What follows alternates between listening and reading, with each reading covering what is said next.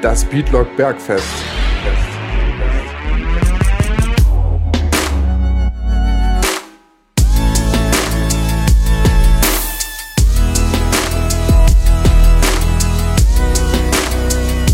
Präsentiert von Feuerstoff. Hallo und herzlich willkommen zur neunten Episode vom Beatlock Bergfest. Mein Name ist Leon Prachvogel und das ist der zweite Teil meines Gesprächs mit Kobi Funk. Teil 1 ist in der Beschreibung des Podcasts bei Soundcloud oder auf meiner Webseite zu finden. Viel Spaß beim Zuhören. Ja, so wie jeder gute Journalist im 21. Jahrhundert habe ich auch ein bisschen deine Social Media gecheckt und dabei wäre mir fast ein ganz schön grober Fehler unterlaufen. Nur mal so eine Anekdote, ich habe nämlich auf Instagram habe ich einen Post von dir gesehen, ähm, wo du irgendwie ein Bild von einem Mark Foster äh, Konzert, so ein Privatkonzert oder wie du es genannt hast, gepostet hast. Ja, ja. Und ich habe mir zuerst nicht durchgelesen, was du dazu geschrieben hast. Ich habe mir so gedacht, der Typ, ähm, der an dem Keyboard sitzt, der sieht ein bisschen aus wie Kobi. Okay. da habe ich dann als Frage vorbereitet, ob, ob das irgendwie deinen Produ Produktionsprozess beeinflusst bis ich gestern nochmal dein Instagram durchgegangen bin und gesehen habe, oh, das ist ja, das bist ja gar nicht du. Ja, nee, ich bin, äh, das, das weiß bloß keiner, ich bin eigentlich der, der Pianist genau. von, von Mark Foster, ja, das möchte ich bloß nicht so an die große Glocke hängen, genau, ja. Spielst du denn irgendein Instrument oder hast du damit angefangen? Oder? Ich habe mal damit angefangen, ja, ein bisschen, äh, also Klavier ganz, ganz rudimentär. Aber ähm, hat dann einfach die Zeit nicht mehr gereicht, beziehungsweise war das eigentlich weit vor meiner DJ-Karriere, dass man mal einfach so privat versucht hat, natürlich sich mal an diversen Instrumenten ähm, auszulassen. Das habe ich dann ganz schnell wieder verworfen, weil ich in, dann in meiner Jugend auch sehr viel Sport äh, gemacht habe und dann äh, eigentlich so, so ein bisschen so ein Sportfreak war. Die Musik kam dann erst später. Ich bin auch relativ spät ans DJing gekommen, also erst mit äh, Mitte 20. Ähm, das ist ja heutzutage sind ja äh, berühmte DJs mit Mitte 20 schon, schon fast äh, auf dem Höhepunkt ihrer Karriere und haben es eigentlich schon geschafft und sind schon Millionäre. Ähm, bis dahin ist es noch ein sehr, sehr, sehr weiter Weg. Mhm. Also ähm, ja, von daher ähm, sehr nur rudimentär instrumentale Fähigkeiten. Ja. Ja.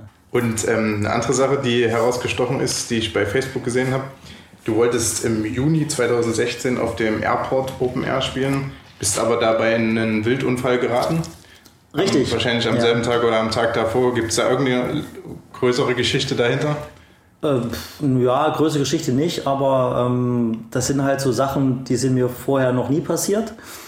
Ähm, mit vorher meine ich natürlich jetzt ähm, ein, zwei Jahre vorher als, als kleiner normaler DJ, dann hat man natürlich ähm, nicht so weite Wege und spielt nur im Umkreis und ähm, ja, ähm, als dann halt der ganze Trubel mit unter meiner Haut losging und ich natürlich dann jetzt mittlerweile auch bei einer großen, tollen Agentur ähm, äh, dabei bin, die sich um, um die Termine kümmern, was ja vorher als normaler DJ nicht der Fall gewesen ist. Da bist du so ein bisschen Einzelkämpfer und gehst Klinken putzen bei jedem Veranstalter, bei jeder Diskothek, bei jedem Club, versuchst dich vorzustellen und da um Termine fast schon zu betteln, äh, weil mittlerweile gibt es ja so viele DJs, die Technik wird immer billiger, die Songs kann man sich überall fast kostenlos downloaden.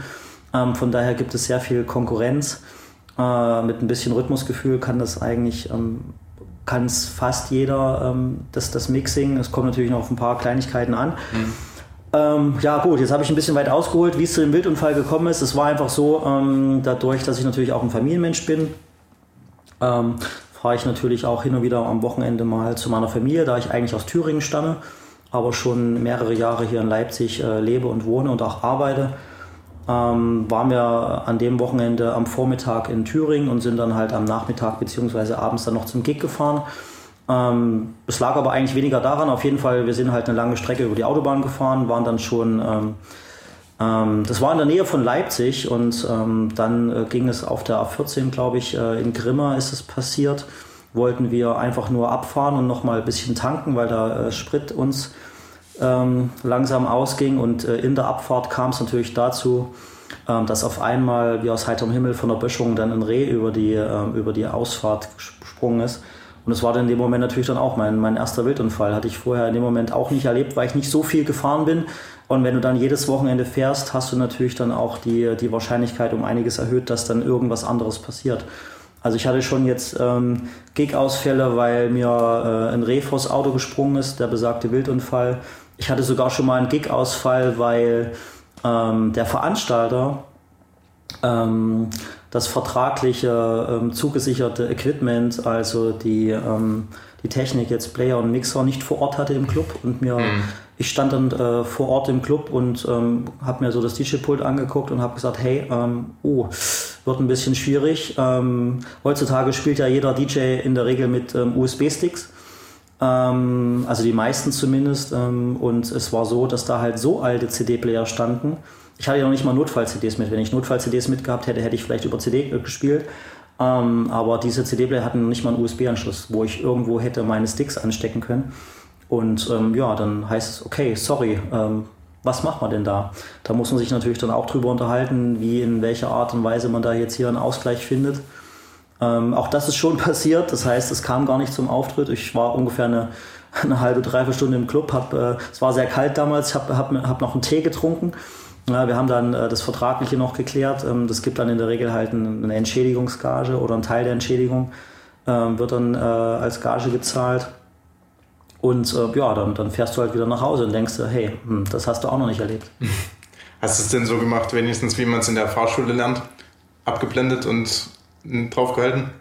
Äh, das weiß ich gar nicht mehr, muss ich, muss ich ehrlich gesagt sagen. Ja. Keine Ahnung. Kann man ich weiß doch, ich, also, also meine Freundin saß auch mit ähm, auf, dem, äh, auf dem Beifahrersitz und das, das Reh kam von rechts, das heißt, es kam natürlich gleich an die Seite vom Auto. Man muss dazu sagen, ich habe jetzt natürlich einen, einen, einen, Geländewagen, das heißt, er ist ein bisschen höher gelegen. Ich hatte äh, auch zum Glück, es war nicht viel Schaden am, äh, am Auto, leider hat es das Reh erwischt, ähm, das ist natürlich bedauerlich. Aber ähm, ich habe das Lenkrad festgehalten und bin einfach geradeaus gefahren. Also in dem Moment, das habe ich zumindest gemacht.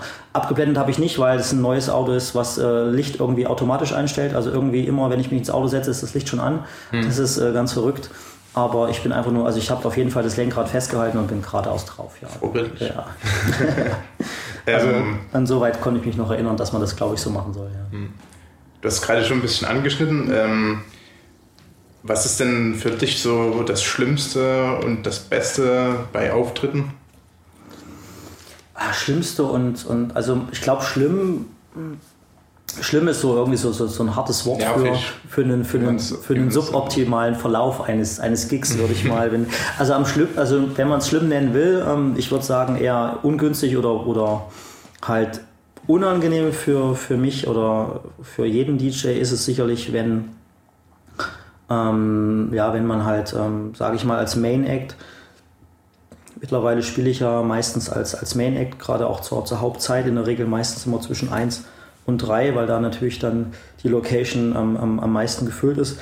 Ärgerlich ist es dann natürlich, wenn wenig los ist. Also ähm, das kann am Veranstalter zum Teil manchmal liegen, ähm, das kann, ähm, kann an, an anderen Partys liegen, wenn im Umkreis ähm, jetzt viel los ist. Also ich hatte es auch schon einmal in meiner Karriere, dass halt am selben Abend in derselben Stadt fünf, sechs verschiedene Partys waren und sich das natürlich alles verteilt und in jeder Location wenig los ist. Das ist natürlich dann schade, wenn du halt nur ähm, ein paar Leute auf der Tanzfläche hast, dann hast du natürlich auch ähm, viele Leute, die sich von sowas ein bisschen, sage ich mal, einschüchtern lassen. Also ähm, so nach dem Motto, okay, es ist noch nicht so viel los, ich habe eigentlich keine Lust auf die Tanzfläche zu gehen und dann werde ich da so ein bisschen von allen Außenstehenden angeguckt ne? und äh, eigentlich möchte ich schon meinen Spaß haben, aber traue mich nicht so richtig, weil es hier so leer ist.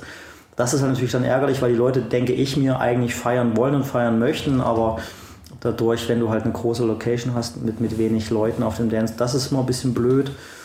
Ähm, das passiert aber eigentlich sehr selten. Also ähm, bei den meisten Partys ist immer gut was los. Die Leute machen immer gut mit. Ähm, was auch ärgerlich oder schlimm ist als DJ, wenn du halt denkst, hey, du spielst jetzt wirklich einen tollen, tollen Kracher, ja, einen Song, den eigentlich, wo die alle abrocken müssten und wo natürlich dann die Hälfte der Leute irgendwie auf der, mitten auf der Tanzfläche stehen bleibt und ähm, zum Beispiel einfach nur runter auf ihr Handy gucken und im Facebook scrollen. Das ist mittlerweile, wie ich finde, eine totale Unart geworden, dass die Leute äh, in einen Club oder in die Disco äh, oder zu einer Veranstaltung gehen und auf dem Tanz, äh, auf, auf dem Dancefloor stehen und dann einfach nur sich nicht bewegen und ähm, auf ihr Handy schauen, wo ich mir denke, hey Leute, seid ihr hier, um irgendwie SMS zu schreiben oder mit euren Leuten zu schreiben oder seid ihr hier, um irgendwie feiern zu gehen und Spaß mhm. zu haben? Ne? Dann macht das bitte woanders, stellt euch an den Rand oder geht an die Bar, trinkt was ähm, solche Sachen, das ist ein bisschen ärgerlich, ein bisschen nervig, weil das finde ich irgendwie, das wird irgendwie dann natürlich auch dem Künstler nicht gerecht, wenn man sagt, okay, man kommt vielleicht wegen Kobe Funk, will ihn erleben, will ihn sehen, hören, was auch immer. Ja, und dann hast du halt ein paar Leute, aber das sind natürlich auch nur vereinzelte Leute, also man kann es jetzt nicht auf alle runterbrechen. am schönsten ist natürlich dann das Gegenbeispiel, wenn, wenn, wenn alle jubeln oder mitfeiern oder auch bei den eigenen Songs, also na, gerade wie zum Beispiel Unter Sommer oder ähm, jetzt äh, den Remix für, für Vincent Weiss, ähm, ist seine vorletzte Single Musik sein. Ähm, der ist natürlich auch sehr populär. Die, die Original-Radio-Version ist bundesweit durchs Radio gegangen. Wenn da die Leute natürlich alle mitmachen und feiern und ähm, wenn man dann halt zum Beispiel einen Teil vom Refrain am Mixer ein bisschen leiser dreht und die Leute dann mitsingen, das macht schon Spaß. Also ähm, das ist schon toll.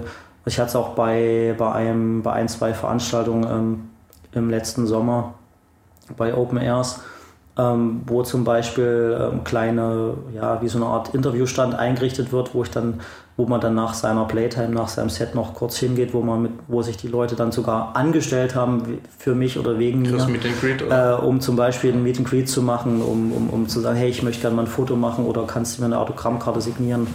Das ist irgendwie noch immer so zu einem gewissen Teil noch unwirklich, ähm, weil ich mir denke, hey, vor zwei Jahren hast du das, hat sich da noch keine Sau auf Deutsch gesagt interessiert dafür. Mhm. Na, und mittlerweile ähm, hast du schon so einen, so einen kleinen Stellenwert. Das ist schon toll. Also das sind dann die positiven Seiten, das macht schon Spaß. Na, und ärgerlich sind dann halt so die, ja, wie zum Beispiel die Sache mit dem Wildunfall oder so, oder wenn die Technik nicht stimmt, oder wenn oder wenn der Veranstalter ein bisschen murrig ist, das hat man auch äh, hin und wieder mal. Dann muss man halt irgendwie versuchen, damit klarzukommen, das Beste draus zu machen. Aber ich bin ja eher so ein Mensch, der dann sagt, okay, ähm, gut, wie lösen wir die Sache, gehen wir irgendwie positiv an, an die Geschichte ran, kriegen das irgendwie hier über die Bühne, dass, dass alle Seiten noch ein bisschen Spaß dabei haben. Und dann ist es eigentlich überwiegend oder die meiste Zeit positiv. Ja. Gehst du denn bei deinem äh, straffen Zeitplan noch privat feiern, ab und an? Gar nicht. Ja. Also das ist wirklich, ähm, das muss ich feststellen, echt. Ähm, ich weiß nicht, wie es anderen DJs oder Künstlern oder Bands geht. Ähm, natürlich, ich gehe hin und wieder mal weg, aber dann gehe ich wirklich gezielt weg. Ähm, auch mit meiner, mit meiner äh, Freundin zusammen. Also wir waren als letztes zum Beispiel, ähm, waren wir zum Beispiel in Dresden. Ähm, das war direkt nach meinem Urlaub, waren wir in Dresden zu einem Vincent Weiss Konzert wo ich dann wirklich als ganz normaler Zuschauer auch in der Menge stehe, unten im, im Publikum und mir die Songs anhöre. Wir waren davor ähm, zu Jennifer Rostock äh, hier im Haus Auensee in Leipzig. Ähm, also ich gehe dann quasi, wenn ich wirklich weggehe, äh, gehe ich prinzipiell eigentlich nicht zu elektronischen Veranstaltungen, wo Haus oder Elektro, wie auch immer läuft, sondern dann höre ich mir wirklich richtige Bands an. Also sei es Popbands, sei es Rockbands ähm, oder mich mal jetzt auf einem Festival wirklich jetzt bewusst äh, für einen Künstler entscheide, zum Beispiel letztes Jahr beim Springback, da habe ich natürlich auch dort gespielt an der Fresh Bar, ähm, was wirklich sehr toll war. Und, ähm, aber da habe ich mir wirklich aber auch mal bewusst jetzt auf der Mainstage Bosse angehört, der mir auch privat sehr gefällt. Und, ähm, aber das schränkt sich wirklich sehr ein. Also wenn ich da vielleicht im Vierteljahr zwei, dreimal weggehe äh, zu, zu gezielten Veranstaltungen, dann ist das dann ist es schon viel. Also dadurch, dass man wirklich jedes Wochenende ähm, seine Musik oder Musik von anderen DJs äh, spielt und hört, dann ähm, ist man wirklich ganz froh, dass man auch mal, vielleicht mal an einem Sonntag, auch mal zu Hause auf der Couch liegt und dann den Gott einen guten Mann sein lässt. Das finde ich sehr interessant, weil ich habe auch schon ähm, mein erstes Interview, was ich geführt habe, war mit ähm, Gernot von Moderat, ja. falls ihr das was sagt. Und dem habe ich genau dieselbe Frage gestellt und die sind dann noch um einiges bekannter als du, sage ich mal. Und der hat auch gesagt, ja, ja ich gehe nicht feiern. Und da hätte ich bei dir gedacht, dass du wenigstens ab und an mal, also als jemand, der nicht ganz so groß ist, sage ich mal, da finde ich, das, find ich das schon lustig, wie, das, wie man das eigentlich so universal fast anwenden kann, wahrscheinlich, wenn man sich so regelmäßig mit Musik beschäftigt, ja, oft ja. Auftritte hat. Ja, es ist auch, ähm, ich glaube, das hat auch, ähm, also ich denke, bei mir ist es so ein gewisser Art Selbstschutz, weil ich ähm, ich höre, wie gesagt, ich bin jede Woche unterwegs oder fast jede Woche. Es gibt wenige Wochenende, die ich frei habe und mal die Zeit habe für, für Familie. Ähm, ich kriege äh, über diverse Promo-Verteiler ähm, täglich neue Promo-Songs geschickt. Ähm, damit setze ich mich auseinander. Also ich bin fast jeden Tag umgeben von, von neuen Hausproduktionen, von irgendwelchen Songs, von, von Sachen, die, die man sichten und hören muss, um sie vielleicht dann am nächsten Wochenende zu spielen. Weil ich finde, es gibt nichts Schlimmeres als wirklich, wenn man ähm, zum Beispiel jeden Monat ähm, fast jedes Wochenende unterwegs ist und man irgendwann immer nur dieselben Songs spielt. Man kann es dann auch wirklich selber nicht mehr hören. Und ich denke mir, naja, die Leute, die zum Feiern kommen oder in die Clubs kommen, die hören wahrscheinlich auch ständig immer dieselben Lieder, weil der DJ vorher sich vielleicht auch ein bisschen profilieren will und sich freut, wenn gerade die Tanzfläche voll ist und dann halt ein paar Kracher raushaut und dann auf einmal der Main Act DJ auch wieder eines der bekannten Mainstream-Lieder spielt. Ähm, das ist auch so eine Sache, wo ich mir denke, hey, ich habe auch immer gern ein bisschen Abwechslung in meinen Sets, spiele mal vielleicht ein paar unbekanntere äh, Songs oder äh, wenn dann die bekannten Songs dann in irgendeinem Remix, die halt irgendwie, ähm, ja, äh, eine Nuance dran haben, die sich wieder von den normal bekannten Sachen unterscheidet. Und da schalte ich auch ganz gern mal privat ab, einfach um das nicht so nah an mich ranzulassen.